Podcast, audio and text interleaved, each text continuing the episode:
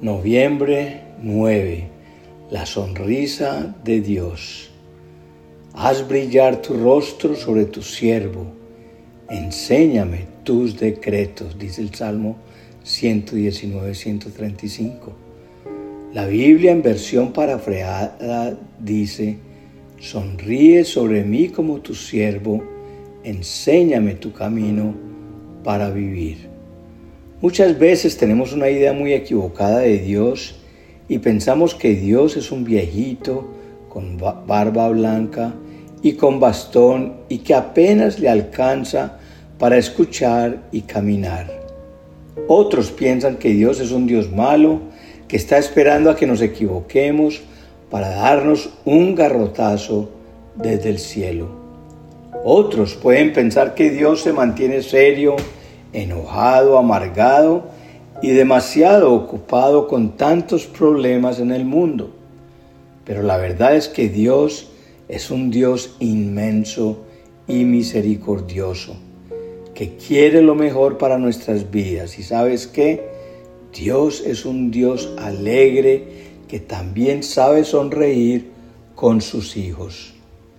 El cielo no es ningún cementerio o un lugar aburrido, sino que es un lugar de alegría donde nos vamos a gozar en la presencia de nuestro Señor. Y ahora que sabemos que el Señor también sonríe, nuestra meta como cristianos debería ser hacer sonreír a nuestro Dios. ¿Qué hace sonreír al Señor? Dios sonríe cuando le agradamos. Hay ciertas actitudes ciertas cosas que hacen agradar al Señor y que lo hacen sonreír. Primero, Dios sonríe cuando le obedecemos de corazón. El Salmo 46 al 8 dice, a ti no te complacen sacrificios ni ofrendas, pero me has hecho obediente. Tú no has pedido holocaustos ni sacrificios por el pecado. Por eso dije, Aquí me tienes como el libro dice de mí. Me agrada, Dios mío, hacer tu voluntad. Tu ley la llevo dentro de mí. David entendió que más que cualquier sacrificio, Él se agrada de la persona obediente. Algunas personas creen que Dios se agrada cuando se hacen grandes sacrificios como subir un cerro de rodillas, o cargar una estatua pesada en sus hombros, sin embargo agradar a Dios es mucho más simple. Debemos ser obedientes. Obedecer de corazón implica hacer lo que Dios nos ha dicho que hagamos sin titubeos y sin reservas.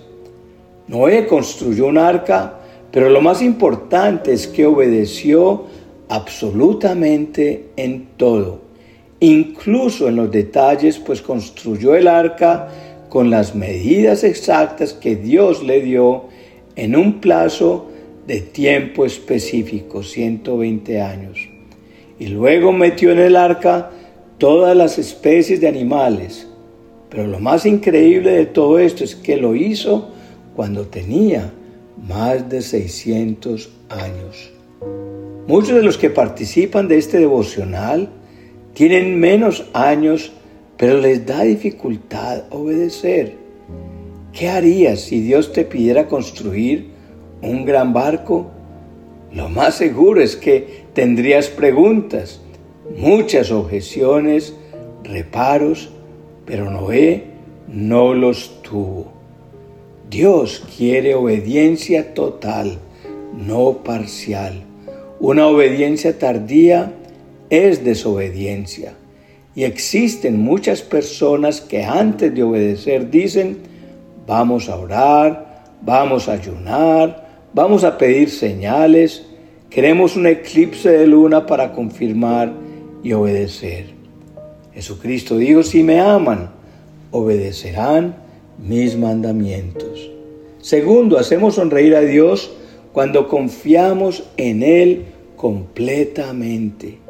Hebreos 11:6 dice, en realidad sin fe es imposible agradar a Dios, ya que cualquiera que se acerca a Dios tiene que creer que Él existe y que recompensa a quienes lo buscan. El capítulo de Hebreos nos da una lista de muchos hombres que agradaron a Dios por su fe, pero sabes, hay una lista más larga que se está escribiendo en los cielos donde figuran tu nombre y el mío porque nos atrevimos a creerle a Dios. Muchas veces nuestra fe es probada en las circunstancias difíciles y es ahí donde sacamos a relucir nuestra confianza en el Señor. Tercero, Dios sonríe cuando andamos en humildad. Salmo 51, 17 al 19 dice, el sacrificio que te agrada es un espíritu quebrantado. Tú, oh Dios, no menosprecias el corazón quebrantado y arrepentido. En tu buena voluntad, haz que prospere Sión. Levanta los muros de Jerusalén, entonces te agradarán los sacrificios de justicia, los holocaustos del todo quemados, y sobre tu altar se ofrecerán becerros. Cuarto, Dios sonríe cuando ayudamos al débil. Proverbios 19 y 17 dice que el que da al pobre le presta al Señor y sabemos que si hay alguien que paga bien es el Señor. Somos las manos, los pies y el corazón de Dios en esta tierra y Él quiere usarnos para hacer la diferencia en la vida de las personas menos afortunadas. Vivir una vida de servicio a los demás pone una sonrisa en el rostro de Dios. Y cuarto, Dios sonríe cuando vivimos en santidad. La vida de santidad no solo agrada a Dios y lo hace sonreír, sino que una vida de santidad siempre es recompensada por Dios. Este punto además no es solo una opción, sino que es una obligación es un mandato de Dios. La vida de santidad agrada a Dios, pero bendice directamente mi vida.